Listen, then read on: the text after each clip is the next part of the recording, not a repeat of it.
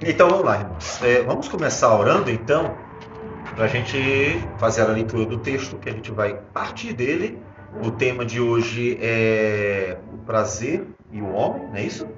E então vamos, vamos tratar do assunto biblicamente, que é um assunto muito importante, talvez pouco trabalhado, né? Acho que as pessoas no meio cristão pensam muito que isso é uma coisa do mundo, né?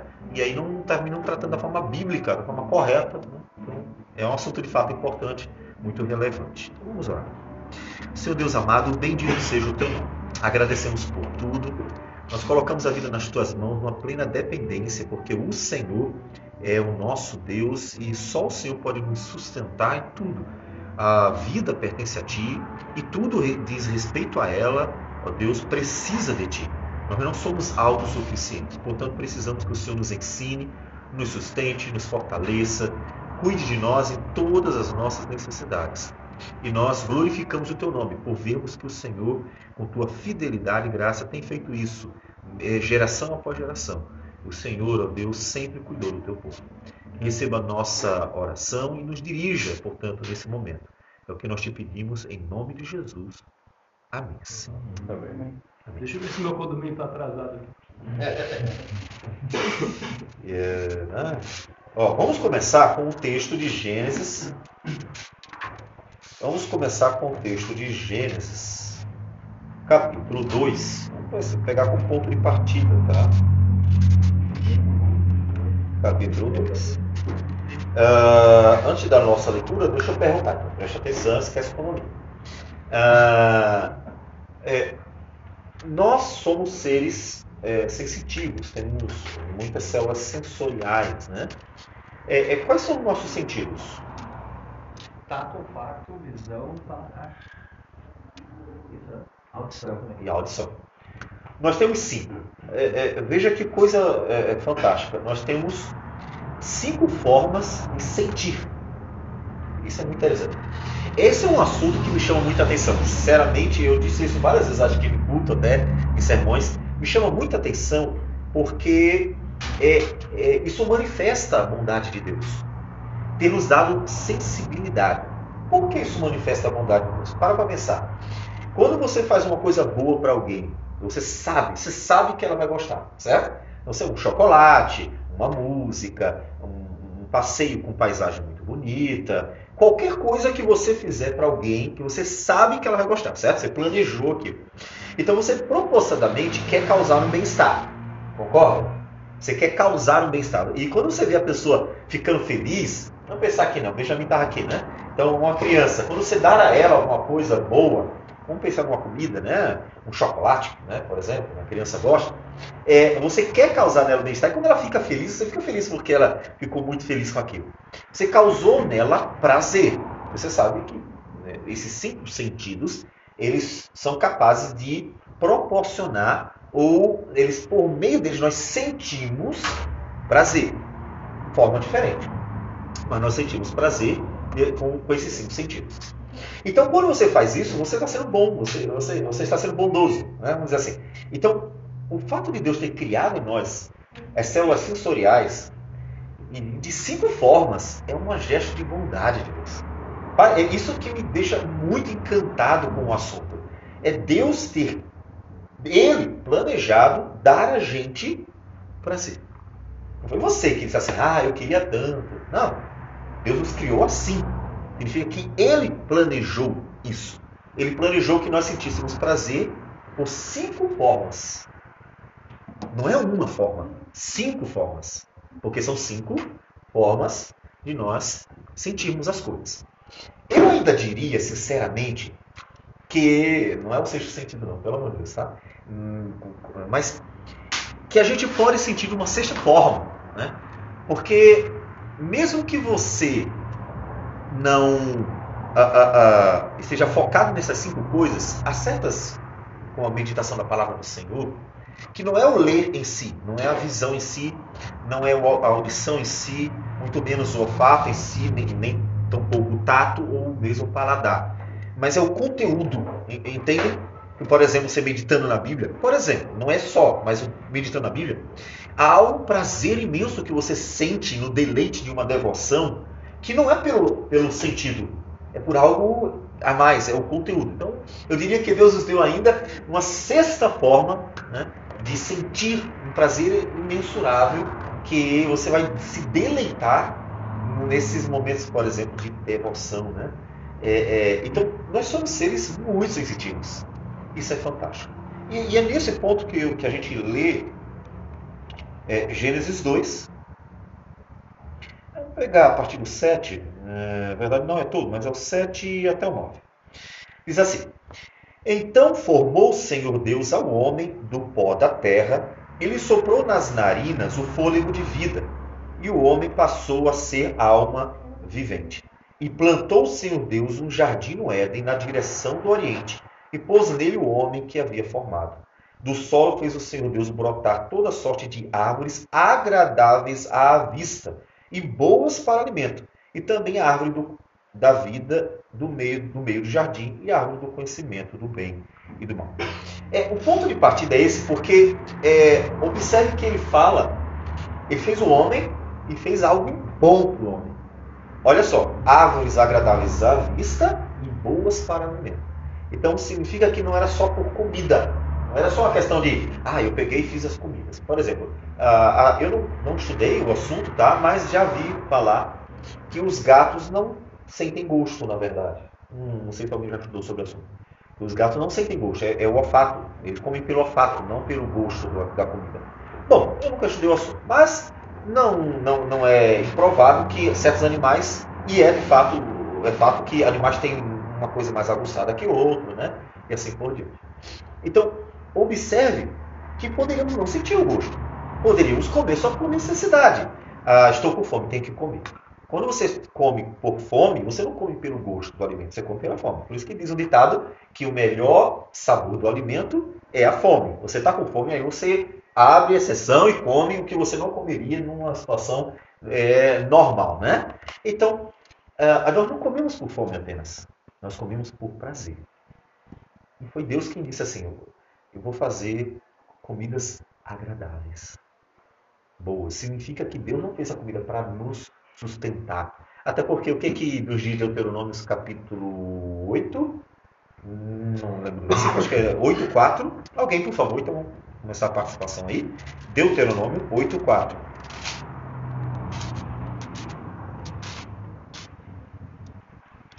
Nunca Não, envelhece- 8-3, 8-3, 8-3.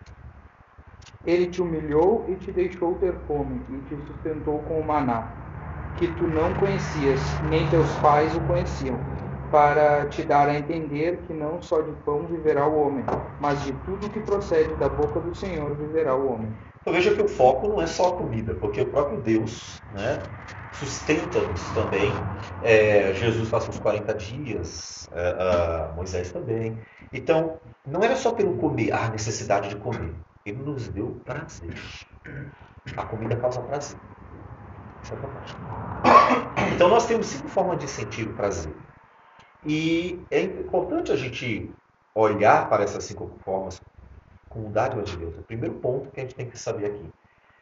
Puxa, a gente tem que ser muito grato a Deus. Olhar um pôr do sol, por exemplo, causa prazer. Você fica vislumbrado, né? Que coisa encantadora. Ouvir uma linda música, uma bela música mesmo, causa prazer. Você fica encantado. Dependendo da música, ela te dará ah, sensações diferentes. Umas um pouco mais alegres, outros um pouco mais reflexivas. Ela te conduz a sentir prazeres diferentes. Ou a comida gostosa, né? todo mundo sabe como, calma, na final das contas, nós comemos e procuramos o mais gostoso possível porque causa prazer. Não é porque, ah, eu gosto de um churrasco porque ele é o que alimenta melhor. Não é. Muito pelo contrário, né? É, né, o Vi- Victor aí, né? Gosta de comer X, né? Ele disse, eu vou comer, trazer uma marmita pra cá, tá? Não, não, gosto de X, menino que vai pro. Então, é, é, ele não escolhe, escolhe o X porque ele é saudável, mas porque ele gosta. Então observe que a gente procura na alimentação prazer e não sustento. Na verdade é que menos a gente pensa, né? A gente às vezes é alertado porque já está doente, já está com taxas baixas, aí começa a ficar meio preocupado, assim, estou exagerando, aí começa a ficar meio amedrontado. Mas se você não se sentir nada, se você não sentir coisa nenhuma de problema, ah, você vai no que der vontade, o mais gostoso pode ser mal a porcaria, massa, massa, massa, massa, a vida toda. Por quê? Porque você come o que causa prazer.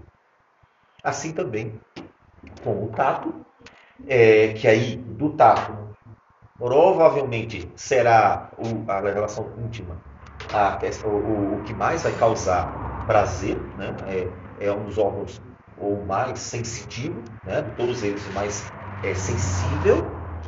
E faltou o quê? Falei visão, falei paladar, falei audição, a olfato. Ah, e o olfato também. Você sente aquele aroma, pode ser um perfume, pode ser uma comida. Ah, é uma coisa muito boa. Se você chegar num campo que tiver realmente um aroma bom de flores, por exemplo, você vai se deleitar naquilo. Então, o primeiro ponto é, você observa isso? Sério? Isso é muito importante. Porque é viver com gratidão. É, o que, que nos diz é, 1 Tessalonicenses, por favor, alguém abra. 1 Tessalonicenses, capítulo 5. 1 Tessalonicenses, capítulo 5, versículo 18. Alguém, por favor. 1 Tessalonicenses 5, 18.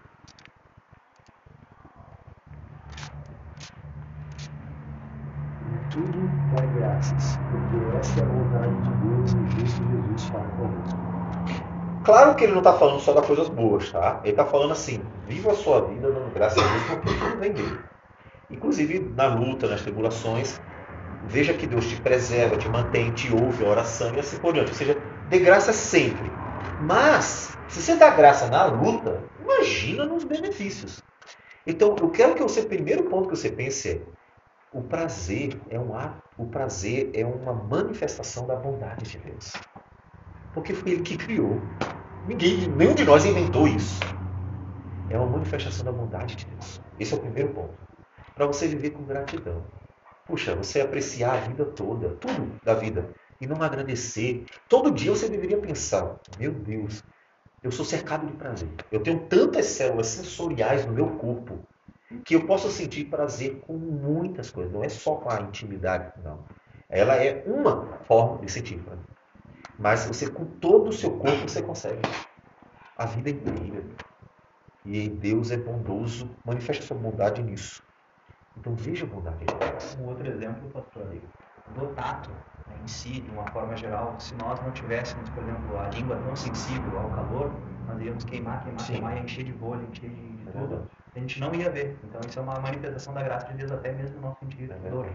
Né? Se nós machucar o braço, todo o inchaço que a gente tem se a gente bate a canela. Mas se nós não sentíssemos essa dor, ia ser muito pior. Porque a gente ia bater, bater, bater, bater, até quando mesmo, perdeu mesmo. É verdade.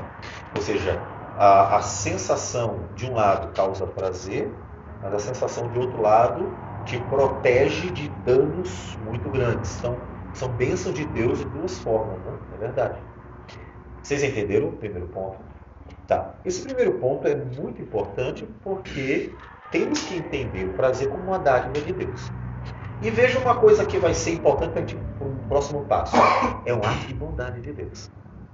Logo, o prazer, Deus nos ensina que no prazer a gente manifesta uma virtude. A bondade é uma virtude. Gálatas 5, 22. Certo? Bondade é uma virtude. Então, Deus no prazer que dá a gente, ele manifesta bondade. Você já pensou o prazer como um ato de bondade? E aí, claro, como eu disse, eu estou envolvendo todos os sentidos, tá? Todo sentido. Ainda que a gente possa, e daí vai, vai entrar na questão mais da intimidade, tá certo? Ah, para ele é interessante. Quando a gente entra na verdade. Ah, é já chamou a atenção que a pessoa falou porcaria de vez em quando perguntar se era palavra. É. Ele já foi questionar o pai dele. Ô, eu. Porcaria, fala porcaria. A comida é porcaria. Líder.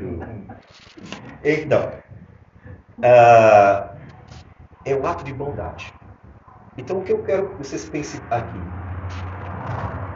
Deus nos ensina o que com isso? Já que Ele manifestou bondade e nos dá prazer. Que, que a gente aprende?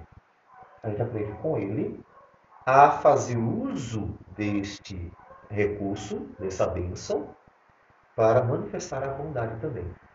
Logo, já tem um ponto que a gente pensa aqui. O prazer de forma agradável a Deus, ele não é um ato que egoísta. Entende? Porque no dar a nós o prazer, o próprio Deus manifestou bondade. Estão percebendo? E o que, que a gente aprende com Deus? Que isso deve ser um meio para nós manifestarmos bondade. Porque observe, como é que a gente alegra as pessoas? Pode ser um abraço. A gente dá um abraço de amigo, causa, você está triste, causa um certo conforto, né? E assim, dependendo da situação, é, você consegue expressar uma série de, de, de momentos bons você pode proporcionar por meio dessas sensações. Então eles deveriam ser forma de manifestar também a virtude, porque a bondade foi manifesta por Deus quando nos deu isso. Ou seja, as pessoas podem desfrutar dessas coisas proporcionadas por nós, manifestando uma bondade, virtudes, não pecado. Então observe, o prazer ele pode ser ele pode ser desfrutado porque ele é universal, tanto no contexto do pecado e aí por exemplo, o egoísmo, quanto no contexto das virtudes. Estão percebendo? Então, que, olha, o que, que Deus nos ensina? E aí a gente vai ver isso a esses dois. Deus manifestou no Éden o prazer na bondade, só virtude. Pecado nenhum. O pecado vai destruir isso e o prazer vai ser começado a ser desfrutado dentro do contexto do pecado. Certo? Então vamos ver alguns textos para a gente. Até de Lameque no começo. É verdade. Lameque, um dos descendentes de Caim, né? Que teve duas esposas, depois ainda matou dois homens. O cara era complicado. E, então vamos lá. Ah, para a gente fazer distinção. Ah, vamos pegar um texto diferente. Eu, eu, um abre em Lucas. Lucas 12. Deixa eu ver se Um abre Lucas 12.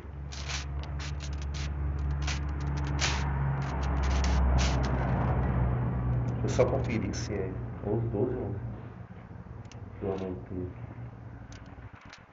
Nem eu estou entendendo. É 12. 12, 16 a 21. O outro, outro abre em Provérbios 5, 19. E o outro abre em Eclesiastes 3, 12 e 13. Três textos, por favor. Um abre em Lucas 12, 16 a 21. Outro abre Provérbios 5, 19. E o outro em Eclesiastes 3, versículo 12 e 13. Certo? Então, primeiro Provérbios 5, 19.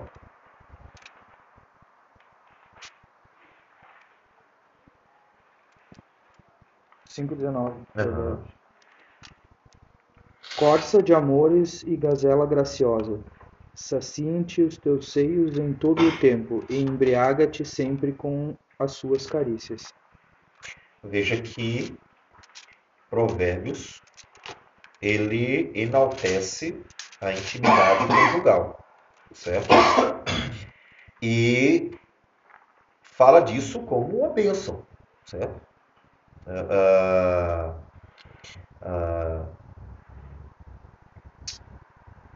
No versículo 18 também diz: Seja bendito o teu manancial e alegra-te com a mulher da tua mocidade. Então ele fala disso como uma bênção. Certo? Eclesiastes 3, 12 e 13. Sei que nada há melhor para o homem do que regozijar-se e levar vida regalada e também que é dom de Deus que possa o homem comer, beber e desfrutar o bem de todo o seu trabalho. Então veja que ele considera como uma dádiva, uma bênção de Deus, o desfrutar das coisas boas da vida. Em Provérbios, especificamente do casamento, ali ele amplia para todos os, todas as coisas boas da vida. Certo? Então, o prazer é uma bênção. É uma coisa boa. É uma bênção de Deus para nós. Ou seja, nós não vivemos apenas por viver, e nós não vivemos apenas lutando, trabalhando, nós vivemos desfrutando a vida. Nós temos como nos alegrar nela. A vida para nós ela pode, ela pode ser um deleite, ela foi feita para ser assim. Certo? Mas observe, então onde é está o problema? Nós podemos, e, e, e depende do contexto, no caso, no, caso, no caso de casado, devemos até sentir, desfrutar da vida, né, os prazeres que Deus criou. Então, onde é que está o problema? Já que nós devemos desfrutar, podemos desfrutar, coma uma boa comida, beba uma boa bebida, é, sinta a, a, a, ou veja a beleza, sinta os bons aromas e, e desfrute do prazer. Então, onde é que está o problema? Por que então é, o prazer se tornou problema dentro da sociedade? Normalmente, quando se fala de prazer, sempre se fala dentro de um, de um contexto ruim, né, leviano. O que, que acontece? É que, como nós falamos, isso é bênção de Deus, mas o pecado consegue destruir. Consegue destruir. E vamos ver um probleminha, quem abriu aí, Lucas 12, Lucas 12, 16 a 21. E proferiu ainda uma parábola dizendo: O campo de um homem rico produziu com abundância, e arrazoava consigo mesmo, dizendo: Que farei pois não tenho onde recolher os meus frutos. E disse: Farei isso, destruirei meus celeiros, reconstruí-los-ei maiores, e aí recolherei todo o meu produto e todos os meus bens. Então direi a minha alma: tens em depósito muito bem para muitos anos. Descansa, come, bebe e regala. Qual é o problema deste homem? Porque Jesus condena ele, né? Ele é um exemplo de, de é, ruim, né? de, é, do fim de pessoas que semelhantes a ele. Tanto é que ele depois ele continua dizendo assim: Louco, esta noite te pediram a tua alma, e que tu tens será para quem? Qual é o problema dele? O problema desse homem? A avareza tá. Não está demais, né? Tá, mas tem um ponto aí que entra na questão que nós estamos falando, é, não da avareza, mas dos prazeres. Qual é o ponto que você vê que é o problema dele? Achar que controle de tudo nas mãos. Desfrutar demais Também, terra, esquecer mas- a vida eterna. Sim, mas aí tem um pontinho aí que, que a gente pode, que é ponto que a gente vai mostrar, o problema. Qual é? É que ele fez disso o propósito último da sua vida. Tem a ver com o que vocês estão falando, mas é, os termos que eu quero para poder a gente entender. Um dos problemas do prazer é quando ele se torna o fim, fim com finalidade. O propósito último da vida. Observe, eu já consegui tudo que eu quero. Agora eu só vou sentir prazer. Não é isso que ele diz? Regalante. Agora eu desfruto de tudo. Porque uma pessoa joga na Mega Sena para ganhar uma fortuna.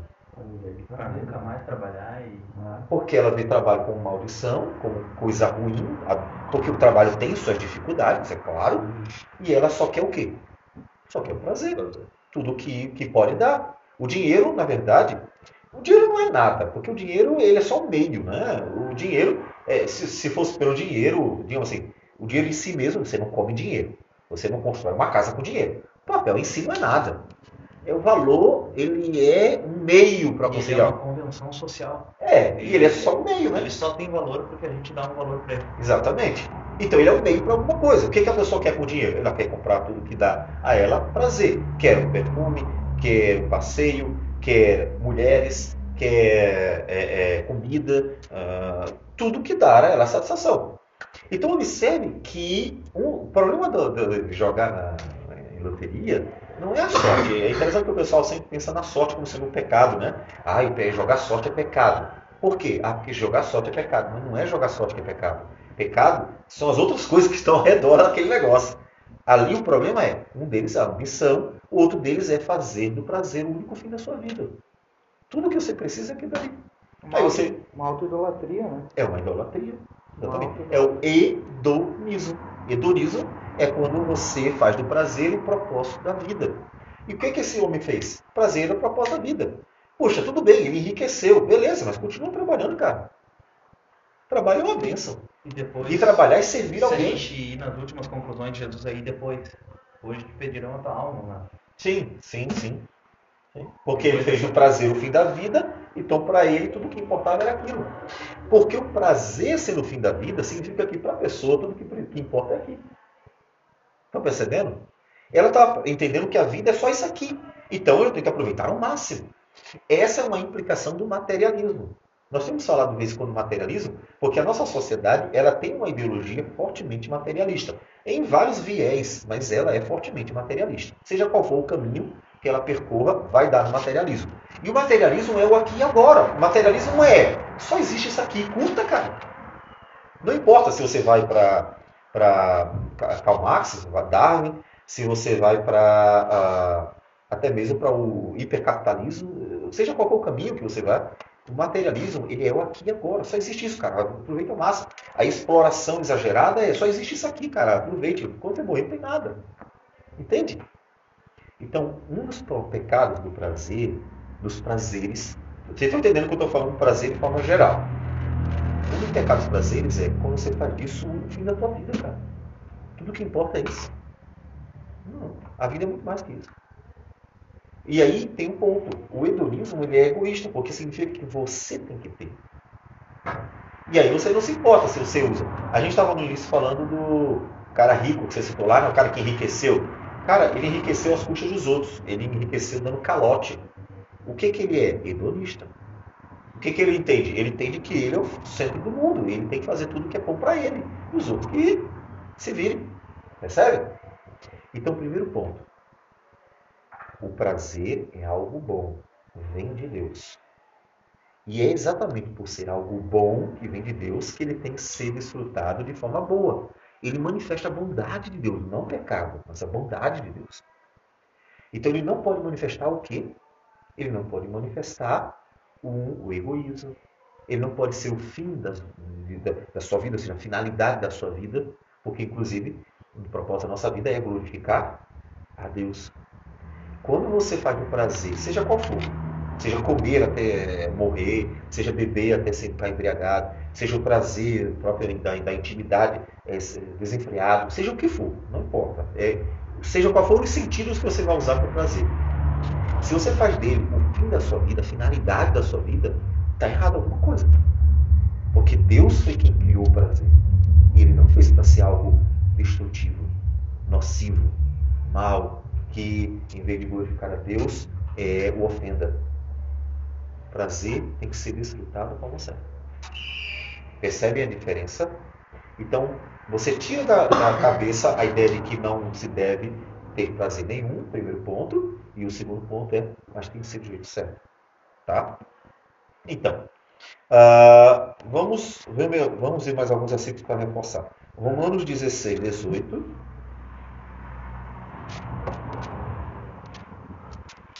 Outra pessoa, tá? É... Quem não leu ainda? Quer ler? Eu tirei meu celular para lutar. Quem não leu, Jessé não leu, então. Romanos 6, 16, 18 do Jessé. 1 Coríntios 7, 3 a 5. Você abriu o quê? Ah, então, então, então, não, agora não. Então, Romanos 16, 18, o Wagner. 1 Coríntios 7, 3 a 5, Jessé. Filipenses 3, 19, Rafael.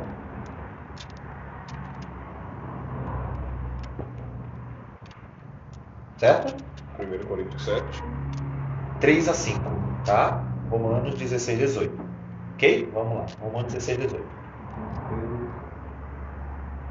Porque estes tais não servem a Cristo, nosso Senhor, e sim a seu próprio ventre, e com as suas palavras e lisonjas enganam o coração dos incautos. Observe que o prazer aqui se tornou é um ídolo. E servem ao quê? Quem é o ídolo deles? É o ventre. O que, que, é, o que é isso? É o prazer sendo um ídolo. Ou seja, eu tenho que comer até me satisfazer ao máximo. 1 Coríntios. 1 Coríntios 7, 3. O marido conceda à esposa o que lhe é devido, também, semelhantemente, a esposa ao seu marido. A mulher não tem poder sobre seu próprio corpo, e sim o marido. E também, semelhantemente, o marido não tem poder sobre o seu próprio corpo, e sim a mulher. Não vos priveis uns um ao outro, salvo talvez por um mútuo consentimento por algum tempo, para vos dedicardes à oração e novamente vos ajuntardes. Então, observe. É, um ponto importante que a gente vai trabalhar melhor é ali, eu, eu vou pegar um ponto e depois vou trabalhar outro. Ah, por que ele está dizendo isso? Porque estava acontecendo com certeza um problema. Estavam se privando porque o prazer se tornou egoísta. Ou seja, só ia fazer alguma coisa quando queria. Quando o outro queria, não. Então, até que, senão não faz sentido. Por que ele estaria exortando? Tem que ter algum problema, né? Coríntios é uma carta que claramente Paulo está resolvendo problemas. Qual é o problema? O egoísmo dentro da relação íntima do casal. Só faz quando eu quero. O outro quer, não importa. Percebe? O outro ponto. Eu depois de trabalhar o, o, o ponto positivo. Filipenses 3, Filipenses 3,19. o destino deles é a perdição. O Deus deles é o ventre e a glória deles está no seu plano. Que só se preocupam com as coisas terrenas. Então veja, é aquela questão, se preocupa com aqui agora e veja que o Deus deles é o, o ventre. É aquela mesma questão da idolatria, ou seja, o prazer é o propósito da vida dessa pessoa. Por isso que ela não se importa o que faz e com quem faz.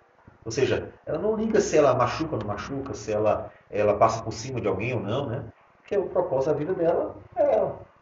Então, o prazer, ele é bênção, não pode ser, e não deve ser desfrutado dentro do contexto mal. Por quê? Porque ele é um ídolo. Ele se torna um ídolo, ele se torna um ídolo. Ele se torna o ídolo da pessoa, porque só no fim da vida daquela pessoa, o propósito da vida daquela pessoa. Então, mas vamos entrar então no ponto mais a questão da, da- do casal, né? da, da intimidade do casal. O que, que a gente aprende aqui com 1 Coríntios capítulo 7? Em 1 Coríntios capítulo 7, veja que Paulo fala para o casal que a relação é um dever. Vocês perceberam que ele fala como dever? Ele não fala como um- uma opção, ele fala como dever. Vamos lá para 1 Coríntios, vamos todo mundo para 1 Coríntios, capítulo 7. Ele fala: o marido conceda à esposa o que lhe é devido e também semelhante a- semelhantemente a esposa ao seu marido. No final, no final ele diz, versículo 5: Não vos priveis uns ao, um ao outro. Então observe que ele trata como obrigação. Por que ele trata como obrigação? É porque o prazer, duas coisas. Ele é para manifestar as virtudes, coisas boas, como a bondade. E o prazer, ele é uma necessidade também. O prazer, pensando é, é, aqui focando na questão da intimidade sexual, ele é uma necessidade. E uma vez que é uma necessidade, você não pode privar alguém de uma necessidade.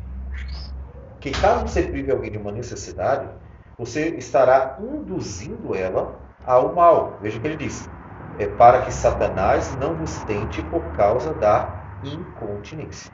Ou seja, se vocês estão privando alguém da necessidade, ela pode começar a ser uma presa fácil da tentação de Satanás. Vamos dar um exemplo. Se você deixou a pessoa passar fome, ela, ela será uma presa fácil para ser tentada da possibilidade de, por exemplo, roubar. Certo? Por quê? Porque ela está passando fome, aquilo vai incomodar e ela, de vendo que ninguém ajuda em coisa nenhuma, ela não é que isso não é que justifique, exatamente. Mas ela se torna vulnerável. Vocês entendem? da tentação de Jesus. Exatamente. Dele. Exatamente. E Satanás aproveita a vulnerabilidade. Jesus estava com fome. Qual foi a tentação de Satanás? A primeira tentação de Satanás? Olha, transforma essas pedras em pães. Você percebe que ele vai em cima da vulnerabilidade? A pessoa está com fome, o que, que ele vai tentar? É, digam, né? Você está você tá no deserto morrendo de sede. Morrendo de sede. Ele não vai te oferecer um anel de ouro. O que é que de acho eu vou fazer com o anel de ouro? Entende? Eu vou te oferecer água, cara. Eu vou te oferecer aquilo que você precisa. Entende? Então, a vulnerabilidade deixa a pessoa é, numa situação que tem uma grande probabilidade de ela pecar. Ela tem que ser muito mais forte. Ela tem que ser muito mais forte. Ou seja, é aquele momento da vulnerabilidade, ela tem que ser mais forte do que qualquer outra situação normal para poder vencer as tentações. Então, você tendo em vista que é uma necessidade, o prazer ele é bom, mas ele também é uma necessidade. Por que ele é uma necessidade? Basta você ver que a pessoa, claro, que varia de pessoa para pessoa, sim. Assim como comida também. Tem pessoas com muita facilidade passariam um dia sem comer sem nenhum problema, tem pessoas que, que não. É, a mesma questão vai de pessoa para pessoa a, em relação a questões sexuais. Varia de pessoa para pessoa. Há, há um tempo atrás, bem tempo atrás, eu vi, não lembro onde agora, que o homem, por exemplo, tem normal, tá? É, pensando num padrão genérico, tá? Isso pode variar também. Mas o homem teria mais ou menos três vezes o, o, o libido de uma mulher. Então, ou seja, a necessidade masculina é três vezes maior do que a feminina. Pensando em um contexto genérico, tá? Isso pode variar também. Mas, uma vez que é uma necessidade, você não pode privar uma pessoa. Então, o prazer ele, pode, ele vai manifestar uma série de consciências virtuosas. A consciência, por exemplo, da responsabilidade. A consciência da bondade. De você poder dar a alguém algo de bom. Percebe? A consciência de proteger a pessoa da tentação. Porque você estará protegendo a pessoa de, dentro de um mundo cheio de tentações, estará protegendo ela para ela estar mais segura diante das tentações. Que, que, bom, um homem mais do que, do que qualquer um é tentado, porque as mulheres se expõem com muita facilidade, quer na rua, quer no outdoor, internet, em tudo que é lugar. A exposição de mulheres ruas é muito maior. Mas a mulher também pode ser tentada. Tá? Não deixa de ter é, é, sugestões, mesmo que em grau menor, mas tem também. Então, o prazer, ele pode e deve manifestar coisas boas. É, não vão dar abertura para Ricardão. não vão dar abertura para Ricardão. Por exemplo, é, vocês, quando se cuidam em relação à mulher, vocês estão muito mais protegidos para o contexto do trabalho. E a mulher também. Eu diria, parece, eu já vi isso também em algum lugar, não lembro bem, já faz tempo, que as mulheres é que no contexto do trabalho são mais vulneráveis. Sim, é mais vulnerável, porque quando tu olha uma mulher, tu já sabe quando ela, tá, ela brigou em casa, o homem não. É, A mulher ela não consegue disfarçar. Uma vez me perguntaram aqui em Caxias se eu tomava algum remédio. Eu falei, não. Ah, porque geralmente não te vejo triste. Ela falou, não, eu posso ter acabado de brigar em casa e cheguei aqui, mas é porque a gente não pode ser levado pela. Deixar afetado a emoção. Mas aqui em Caxias me perguntaram, porque aqui em Caxias eles expressam um pouco mais da, a, o sentimento. Eu, pelo menos, eu percebi que lá, em, lá no norte, tipo aqui, é mais visível. Tipo, quando tu sai de casa brigado, eu vejo mais visível no ambiente de trabalho, a pessoa mesmo chega e transparece que não está bem. Vamos dizer assim. Eu vi aqui. É, é dizia porque a gaúcha briga mais forte. Eu vi aqui um pouco mais aí, tanto é que a primeira vez que me perguntaram, eu fiquei até surpreso, tu toma com remédio, que aqui também é comum tomar remédio? Remédio não, não. Ah, tá, porque às vezes eu não te vejo, tipo, demonstrando que tu tá com algum problema. Eu falei, não, se eu te falar meus problemas aqui, vai dar depressão. Aí eu vou começar a Mas olha, mas é isso mesmo, a pessoa fica vulnerável no trabalho. Porque dentro do contexto do trabalho, tanto de homem quanto de mulher, vai ter os colegas que são gentis. As meninas vão ser gentis, e os homens, até porque no contexto do trabalho, a pessoa tenta disfarçar pelo menos, né? Ou tem gente que realmente é mais é, gente fina, né, como a gente diz, e aí fica mais vulnerável, tanto um quanto o outro. Então, questão da proteção. Então, esse é um assunto que um casal deveria sempre saber. Deve ser trabalhado em casal, não só em homem, sabe? Você pode conversar em casa. É, o que é para vocês o prazer? É uma forma só de sentir aquilo que você quer sentir? Ou é uma forma do casal é, é vivenciar virtudes, como a bondade, como o amor, como a benignidade, como a, a responsabilidade, como eu falei, né? a consciência de, dos perigos, Ou seja, isso quando é vivenciado dentro do contexto das virtudes, é uma bênção.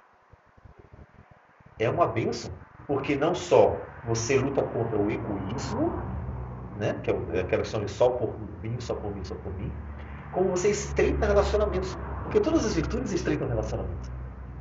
É, é, tem uma frasezinha muito comum, é, que se tornou muito comum na sociedade, não sei se é em todo lugar, mas é, é, é, no Brasil pelo menos já ouvi bastante.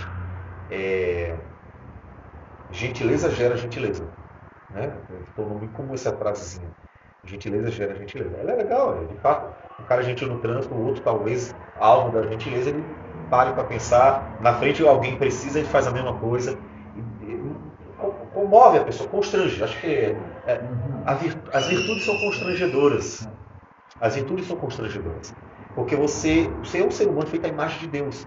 Quer ou não, você, você tem noção do certo e errado, você tem a, a, imagem de Deus, então você, até um bandido criminoso, você consegue tocar no coração dele em alguma coisa, alguma coisa ele vai dizer assim, puxa, é, nem que seja um filho, uma criança, vai comovê-lo, porque você é humano, não tem como, você é humano, você não tem como fugir da sua humanidade. É claro que quanto mais você mergulha no pecado, mais desumano você fica. Tá? Mas todo ser humano é humano, e ser humano tem a imagem de Deus. Né? Então, as virtudes, elas são abençoadoras. Percebe? E até constrangedoras. Então, todo prazer vivido no contexto das virtudes promove bênçãos. E aí fortalece a relação do casal, se você é, é, é uma bênção, vamos pensar aqui, né? Se você é uma bênção para o outro, dentro da igreja, por exemplo, você é uma bênção, sempre trata bem, faz coisas boas, dar alegrias às pessoas, as pessoas não só vão sentir a alegria, mas elas vão se sentir constrangidas a, no mínimo, começar a refletir as atitudes dela. Puxa, pessoa é sempre uma bênção para mim. A pessoa começa a refletir um pouco. Tem algum momento que ela vai ter que parar para pensar. Então, o prazer, observe que ele não tem um fim em si mesmo. Não é o prazer pelo prazer. Mas o prazer, ele se torna um instrumento para muitos outros bênçãos. Veja, Deus nos deu prazer manifestando sua bondade. E se a gente aprende que o prazer está dentro do contexto das virtudes, ou seja, ele se encaixa na atmosfera virtuosa e não na atmosfera do pecado, você começa a ver nos muitas formas de se sentir, desfrutar e dar prazer, você começa a ver como meios de se manifestar virtudes, como o amor. Uma mulher e um homem que querem dar ao outro, né? um ao outro prazer, estão mostrando amor, carinho. O contrário, você não sente, você não, você não percebe o malefício? Quando você percebe que o outro, quando você vê que o outro, homem ou mulher, não quer dar, não se preocupa, não está nem aí, não liga, não se interessa, você não sente o contrário? Você não fica chateado, com raiva, porque parece que há um descaso, uma indiferença, uma falta de amor? Não é assim? Está vendo? Então, o prazer não tem um fim em si mesmo, mas é um instrumento para muitas boas coisas. A começar pelo próprio sentir a bondade de Deus. Por isso você deve ser grato a Ele. Meu Deus, o Senhor quis me dar isso. Que coisa boa. Como é bom sentir as coisas da vida. Então, comece a pensar no prazer na sua vida como um instrumento tanto para você glorificar a Deus agradecendo, quanto para glorificar a Deus mostrando as virtudes, como disse, uma bondade. Você vai comer uma coisa boa e você pensa assim, puxa, é tão bom comer isso aqui, eu quero dar para fulano também uma coisa boa. Percebe? O compartilhar do prazer é uma manifestação de amor, de bondade. Eu quero que sintam o que eu estou sentindo. Eu quero que tenham o que eu estou tendo. Eu quero que se alegrem com o que eu estou me alegrando. Quando você faz isso, você está manifestando o quê? Bondade. E, e, e qual é o meio? Não é o prazer? Porque você sabe que aquilo ali vai causar prazer, vai causar alegria. Então o prazer vai ser o meio. E você vai manifestar por meio dele a bondade. E no casal não é diferente. Então leve o prazer a sério. Não é uma coisa que não se deva tratar da igreja, ao contrário. Mais do que ninguém, o cristão deve ver o prazer com, da forma correta e deve olhar para ele. Ele é uma realidade. Todos nós temos cinco sentidos. Certo? E nesses cinco sentidos há necessidades. Há necessidades. Nós precisamos. Então leve a sério, exemplo. E leve a sério de tal modo que você trate o assunto de forma séria. Nem deixar para lá, nem muito menos desprezar ou tratar de forma errada. Por quê? Se ele não, se ele não manifesta a virtude, ele manifesta o pecado, o malefício. E aí a gente entra no outro ponto. O prazer, dentro do contexto do pecado, tem destruído muito. E aí você vê uma coisa tão boa e o pecado consegue destruir completamente. A pornografia, por exemplo, destrói profundamente a mente de uma pessoa, o coração de uma pessoa. Ela vai se tornando insensível, as pessoas já não passam, deixam de ter valor, porque ela se torna um mero objeto sexual, por exemplo. E são danos que o prazer do contexto do pecado vai trazendo, a tal ponto de ela se tornar totalmente insensível depois, de um certo momento da sua vida. Ou seja, como é ruim. Então tem que levar a sério. Ou seja, é um assunto sério. E precisa ser tratado com seriedade. Por isso que, inclusive, é bom que você consiga, primeiro, sempre trate isso com Deus, na oração, e é importante que a gente sempre consiga ter irmãos. Isso é uma, benção, uma das bênçãos da igreja. Ter alguém de confiança com quem você possa compartilhar, pedir ajuda, ouvir a palavra e assim poder abrir o coração e realmente ser ajudado. Por quê? Porque o prazer é uma bênção, mas por causa do pecado ele pode se tornar uma maldição. Aquilo que é uma bênção que pode alegrar, transmitir amor, transmitir alegria, pode se transformar num, num, em algo terrível que mata, que vai corroendo, que vai tornando insensível a pessoa que está. É, a pessoa que está mergulhando neste caminho que é o prazer dentro do contexto do pecado. Então existe um meio que Deus nos deu? Tem é, Provérbios 5, 19. Saciem-te seios da, da, da sua mulher. Se alegre nela. Desfrute o prazer com ela. Isso é dádiva de Deus, não é pecado. É bênção de Deus. Então existe um meio certo. Existe um meio bom. Existe um meio correto. Não só para a gente ensinar os jovens que ainda não são casados, mas para que os casados desfrutem. Logo, a gente precisa tratar não só com homens, mas com as mulheres. Eu sei que muitas vezes as mulheres não dão devido valor a isso, como por causa, provavelmente, por causa dessa diferença de libido tão grande entre o homem e a mulher, e para ela, é, uma vez por mês está bom demais. Então o que acontece? Se torna um prejuízo para o homem. Por que se torna um prejuízo? Porque para o homem não é assim. Então ela precisará, des, é, ela precisará trabalhar o amor e manifestar amor por meio desse meio. Ou seja, mesmo que não tenha interesse ou necessidade, ou mesmo é, desejo, mas fazer por amor. Ou seja, sabe que o outro quer, que o outro precisa, proteção. Então veja que isso é um assunto sério. Precisa ser tratado no casal, precisa ser conversado. Por isso que a gente precisa tratar esse assunto dentro de igreja. Porque é um assunto real, necessário. Percebe? Então, toda necessidade em relação ao, ao prazer trate. Não deixe para lá. Porque pode ser uma grande bênção, e é assim que ele foi feito para ser, mas pode tornar uma maldição. Pode destruir. Então não é um assunto que você deva fugir. É um assunto que você deve pedir direção, ajuda, bênção, para que realmente as coisas funcionem e você desfrute, porque é uma dádiva de Deus. E tudo que vem de Deus é bom. Não tenha dúvida. Mas o pecado destrói tudo. Ele pega tudo que Deus fez de bom e tenta destruir. E você vê com a própria criação o tempo inteiro. Estão entendendo? Muito bem. Dúvidas? Comentários? Eu tenho um pequeno comentário. Diga. É, saindo um pouco dessa parte da relação sexual, conjugal, a relação entre irmãos. Tem uma coisa que o pecado trouxe, né, por contexto do prazer, que detona também o prazer, né? Prazer bom, prazer real, verdadeiro entre irmãos, que é o legalismo. Se eu poderia comentar um pouco a respeito disso? Por exemplo, é, alguma situação é, que possa ocorrer de alguns irmãos irem comemorar em algum Ah, lugar né, com, os, com os irmãos Por exemplo, tá passando um irmãozinho na rua e vê Sim, os irmãos entendi. em contexto de bebida e tal, mas estão se alegrando entre si. Sim.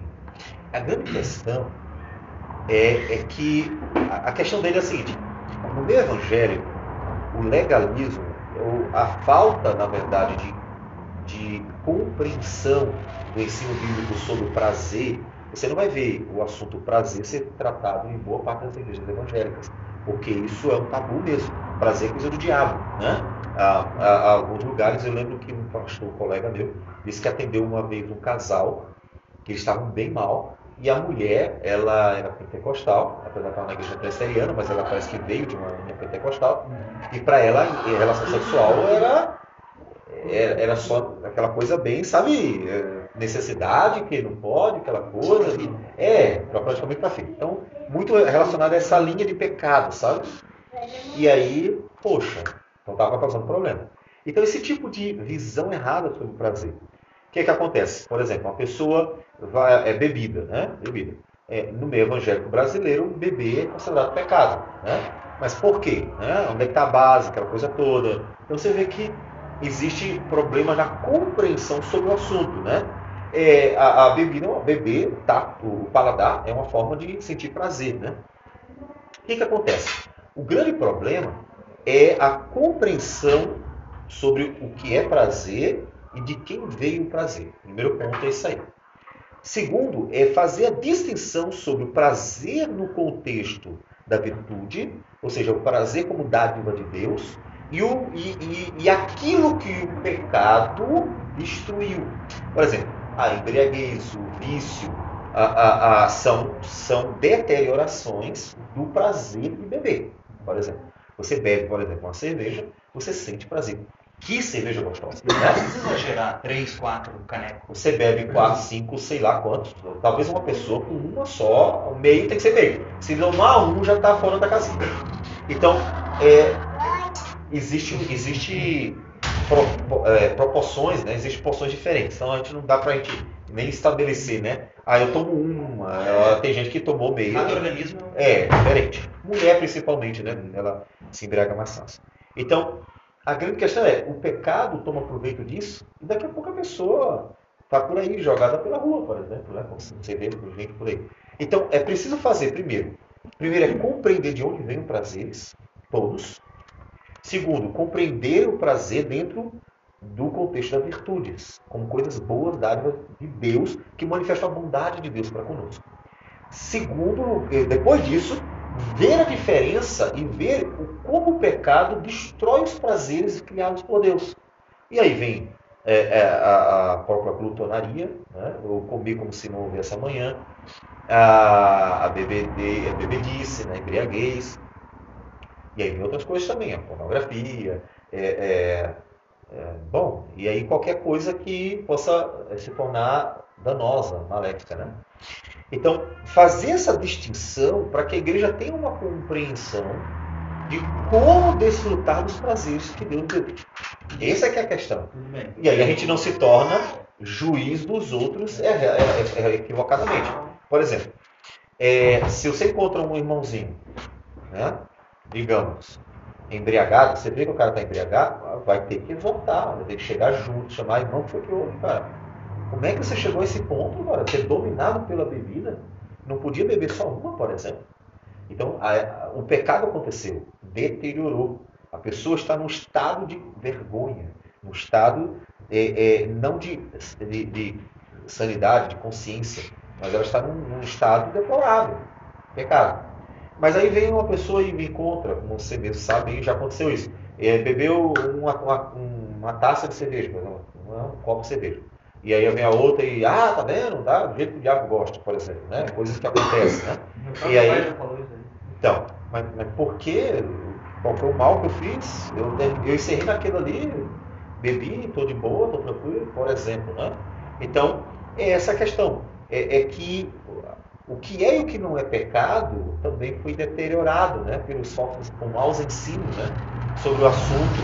E aí é, o cristão terminou se tornando aquele que é privado pelo próprio Deus dos prazeres. Isso é, é- é- é- é triste até, é muito triste, porque se os prazeres são dádivas de Deus, já que os prazeres foram dádivas de Deus, está na criação privar dos prazeres dados por Deus é algo terrível, porque, puxa, foi Deus que me deu e tu tá me tirando por quê, cara? Né? E atribuir a Deus os prazeres, né? Então, melhor, a Satanás os prazeres. Satanás não é o criador dos prazeres.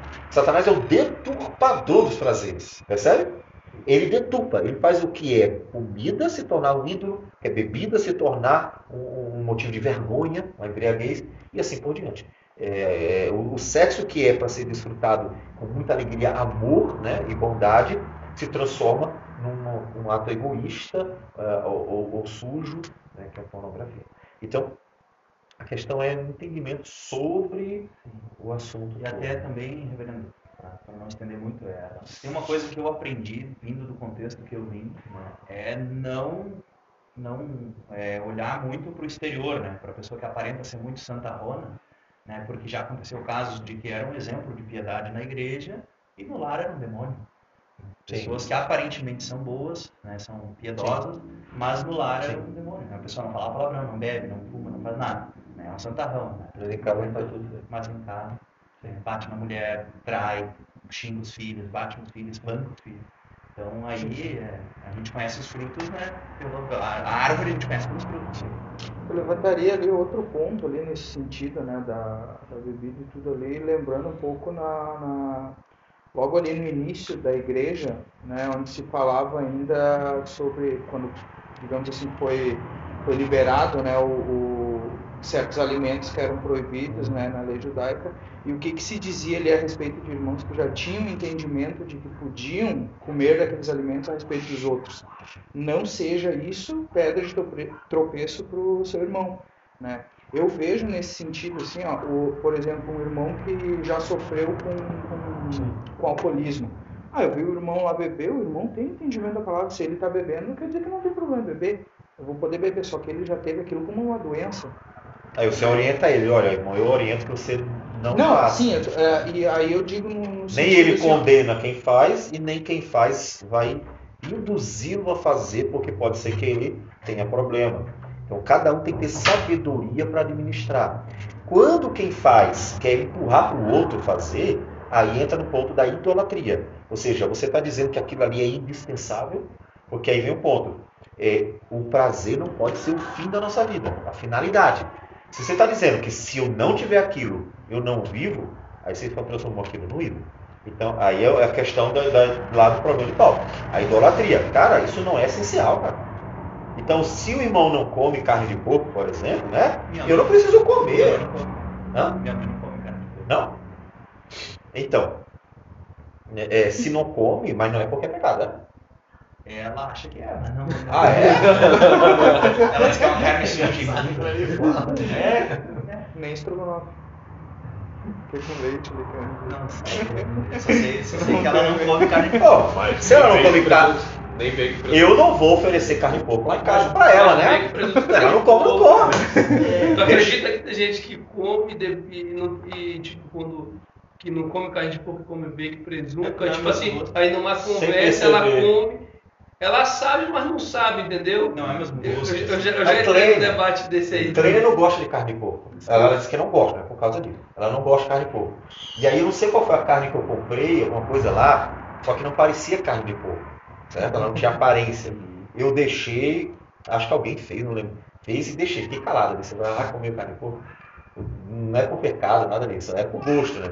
Deixa ela comer carne de porco também, só pra ver o que ela ia dizer. Comeu só e depois, até o nosso. Só depois descobriu que era carne de. Mas o presunto, o presunto ele tem 50% de água. E a Sadia já conseguiu fazer um presunto com 70% de água. É, nossa. Sim, o presunto é só água. É uma, é uma técnica que faz com a carne de porco, é com pernil, né? Que é só água. O presunto é água. E é carne de sódio, né? E água, você vai poder dar aquela. Pum, então presunto aqui é um veneno. Ixi. Então comprar um é um veneno bom. É. Agora, pastor, só para reforçar, eu acredito que no Brasil a bebida, o charuto, o cigarro, infelizmente, a nossa geração, a gente não vai poder fazer algo público na rua. Porque só para vocês terem uma ideia, como a igreja presbiteriana é uma igreja ainda, é, e as reformadas não, é, não tem qualquer esquina, Porque para se formar uma igreja, tem que fazer um seminário e tudo mais, é algo bem mais complicado e muitos desistem no meio do caminho. Cara, na lá na empresa tem um, um pastor da igreja, Assembleia de Deus de Restauração. Só para ter uma ideia, eles têm ensino sobre tipos de barba. A barba que o homossexual gosta, a barba. Tipo assim, eu vou. Resumindo, não dá pra gente, quem quiser fumar e beber, não dá pra fazer em público